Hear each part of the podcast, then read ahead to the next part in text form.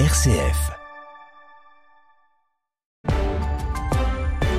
Bon début de journée, il est 7h30. Le journal de la rédaction nous est présenté par Lucie Rispal. Bonjour Lucie. Bonjour Pierruc, bonjour à toutes et à tous.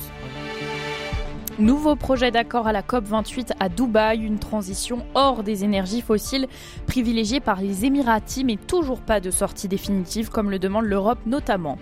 La loi immigration, toujours à l'ordre du jour, elle sera examinée en commission mixte paritaire. Elle doit permettre de trouver plus rapidement un accord, on en parle en début de journal. La commission chargée de lutter contre l'inceste et les abus sexuels sur les enfants va poursuivre son travail avec plusieurs nouvelles missions et notamment la prostitution des mineurs. On en parle dans quelques minutes.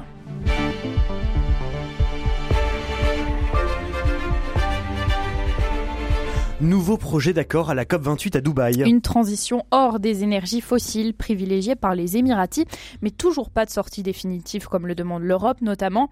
La présidence émirati appelle les pays du monde entier à transitionner hors des énergies fossiles dans le but d'atteindre la neutralité carbone en 2050, conformément à la science climatique. Les précisions de Michael Desgardins. Ce document, dont la publication a été attendue toute la nuit, propose pour la première fois dans l'histoire COP de mentionner toutes les énergies fossiles comme largement responsables du changement climatique.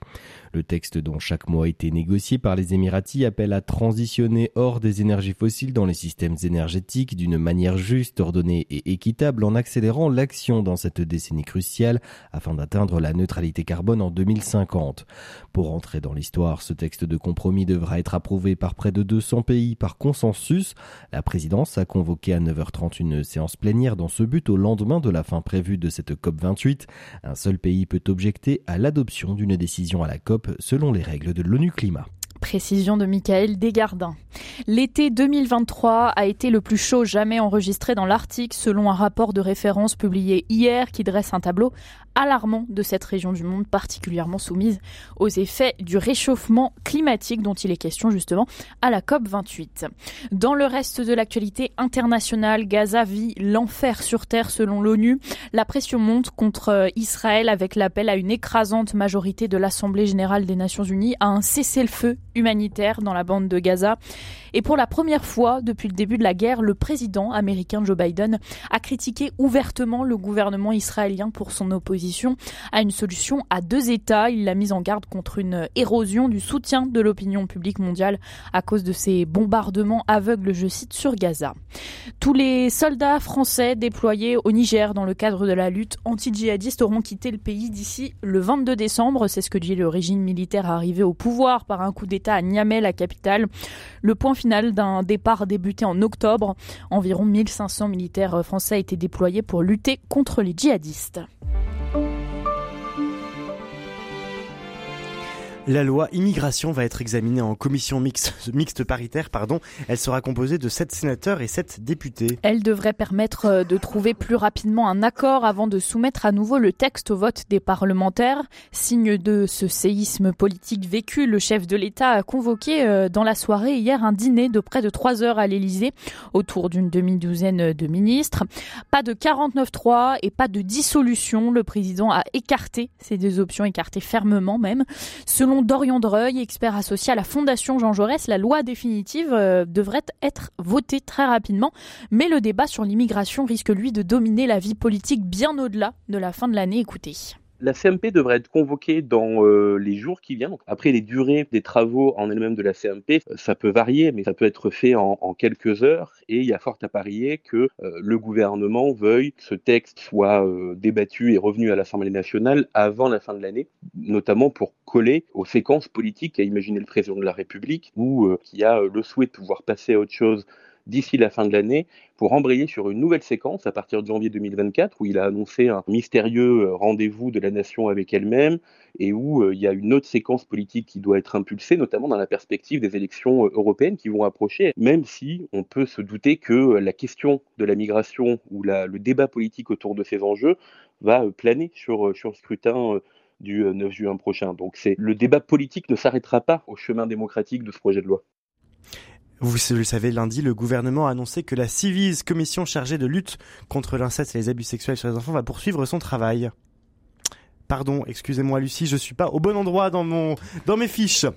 Tout autre chose, le projet de loi inscrivant l'interruption volontaire de grossesse dans la Constitution a été présenté en Conseil des ministres hier. C'est ça le bon sujet. C'est finalement la liberté garantie aux femmes de recourir à l'avortement qui figurera dans la loi fondamentale plutôt que le droit à l'IVG. Le ministre de la Justice, Éric Dupont-Moretti, a justifié cette écriture pour prendre en compte les débats qui ont déjà eu lieu sans consensus entre l'Assemblée nationale et le Sénat.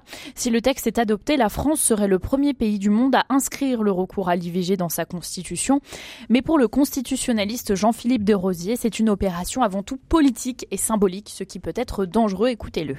C'est toujours un danger de faire de la Constitution un instrument politique ou d'opérer des manœuvres politiciennes à travers des révisions constitutionnelles. Parce que la Constitution est la norme qui scelle le pacte national. Au-delà des clivages partisans devant euh, servir quelque majorité que ce soit. Bien évidemment, l'IVG est désormais inscrit dans notre législation et l'inscrire dans la Constitution ne me semble pas permettre de le garantir dans toutes ces modalités. On en garantit le principe, mais les circonstances dans lesquelles on peut recourir à l'IVG, des questions de délai, est-ce qu'on peut procéder à une IVG après 12, 14, 16, 18 semaines, ce n'est pas du tout la même chose et par conséquent, c'est d'abord une mesure qui relève de la loi avant même de relever de la Constitution. Le projet de loi a été inscrit à l'ordre du jour de l'Assemblée nationale pour le 24 janvier et notez que les sages-femmes vont être autorisées, elles, à pratiquer l'IVG instrumentale en établissement de santé.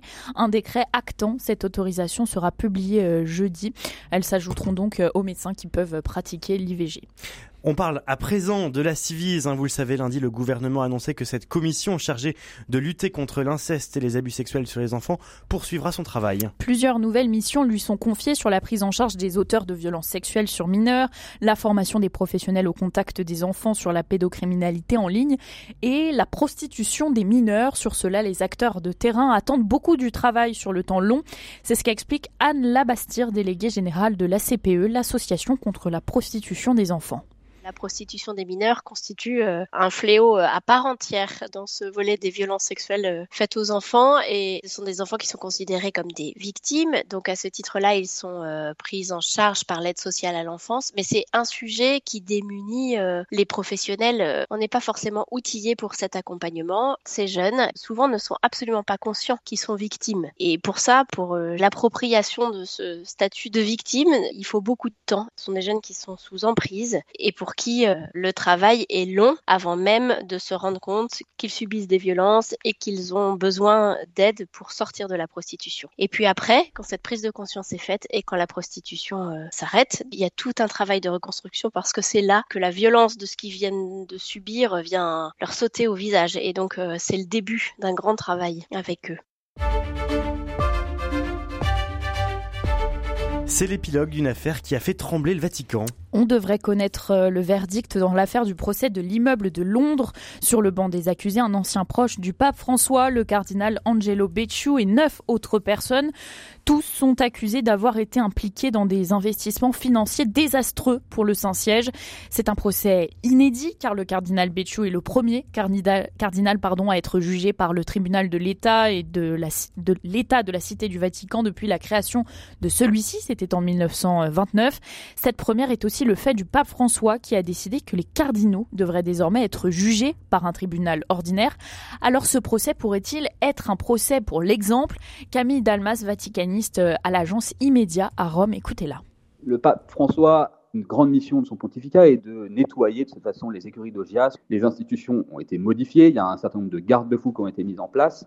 De cette façon, on pourrait dire que ce procès juge un ancien monde, un monde qui n'existe plus aujourd'hui. C'est quelque chose qui est mis en avant par les défenses, cette idée de procès pour l'exemple, c'est-à-dire qu'une certaine mise en avant d'une nouvelle vertu, d'une nouvelle transparence qui, serait, qui existerait au Vatican. Ce que ça dit du Vatican, c'est qu'on a vu beaucoup d'amateurisme. C'est ce qu'a raconté ce procès, c'est-à-dire des gens pas compétents, parfois des ecclésiastiques hein, à des postes très hauts avec des responsabilités énormes au sein du Vatican et des compétences qui sont discutables. la question c'est jusqu'à quel point ces dix accusés qui sont aujourd'hui sur le banc du tribunal ont volontairement transgressé les lois existantes.